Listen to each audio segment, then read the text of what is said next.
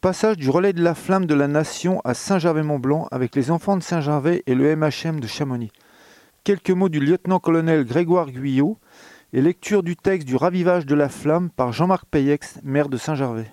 Un relais de la flamme est organisé par l'ensemble des chasseurs alpins de Haute-Savoie dans le département en hommage à tous les combattants français d'hier et d'aujourd'hui.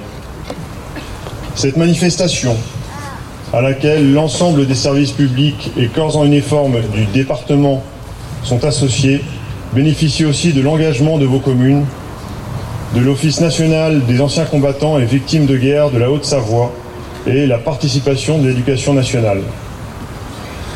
Le MHM, deuxième unité de l'armée de terre du département et maison mère des troupes de montagne, est fier de pouvoir porter de Valorcine à Cluse en passant par votre commune de Saint-Gervais, cet événement sportif, facteur de cohésion dans l'effort et mémoriel tourné vers nos anciens morts pour la France, dont les noms gravés dans la pierre de ce monument aux morts doivent continuer de vivre dans la mémoire des plus jeunes. 98 ans après la mise en place de la flamme sur la tombe du soldat inconnu, nous avons aujourd'hui le privilège de la faire rayonner à travers cette vallée avant qu'elle ne rejoigne demain Annecy. L'oubli est le linceul des morts, disent les sages. Cette flamme est l'expression de notre volonté de faire perdurer dans nos mémoires ceux qui sont sacrifiés, qui se sont sacrifiés pour que vivent en paix nos territoires. L'histoire continue et en 2021, sept militaires de l'armée de terre sont morts en opération ou en montagne dans l'exercice de leurs fonctions. Trois appartenaient aux troupes de montagne. Ayons une pensée pour eux.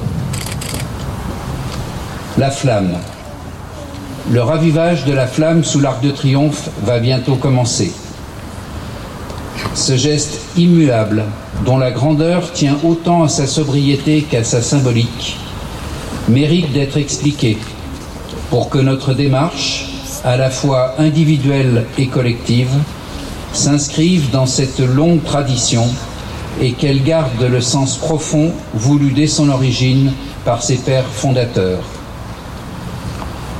La tombe devant laquelle nous sommes réunis est à la fois le tombeau d'un soldat dont nul ne connaît le nom et le cénotaphe de tous ses compagnons d'armes, d'hier et d'aujourd'hui, morts pour la France au champ d'honneur.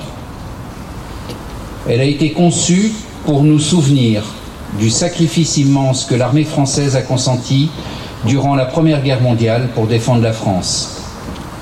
Les quelques 1 400 000 soldats tués au combat constituèrent le prix à payer pour défendre chaque arpent de terre de notre pays et parvenir ainsi à la victoire.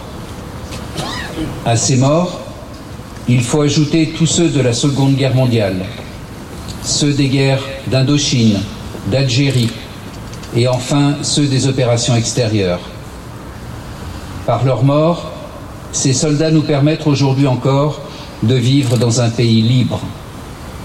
Et pour que ce soldat, à la fois inconnu et célèbre, et dont le silence et le sacrifice font la grandeur, ne voit pas sa mémoire se perdre dans l'oubli. Ce monument a été magnifié trois ans plus tard par une flamme, c'est la flamme du souvenir. Mais si l'œuvre de mémoire est indispensable, elle n'est pas suffisante, car il nous faut aussi chercher à comprendre le sens de ces sacrifices inouïs et incompréhensibles à notre regard d'homme contemporain. Car le prix des combats fut à l'époque et reste encore aujourd'hui supporté par l'ensemble de la nation française, avec ses destructions, son cortège de blessés, ses veuves de guerre et ses orphelins, qui portèrent et continuent de porter le prix de la victoire dans leur cœur, leur corps et leur âme. Afin que nous comprenions qu'aucune souffrance n'est vaine, quand le but est compris et partagé par tout un peuple, cette flamme a dépassé le symbole de la fraternité d'armes pour devenir désormais la flamme de la nation. Mais la vie nous apprend que rien n'est jamais acquis définitivement et que vivre librement dans un pays en paix se mérite chaque jour.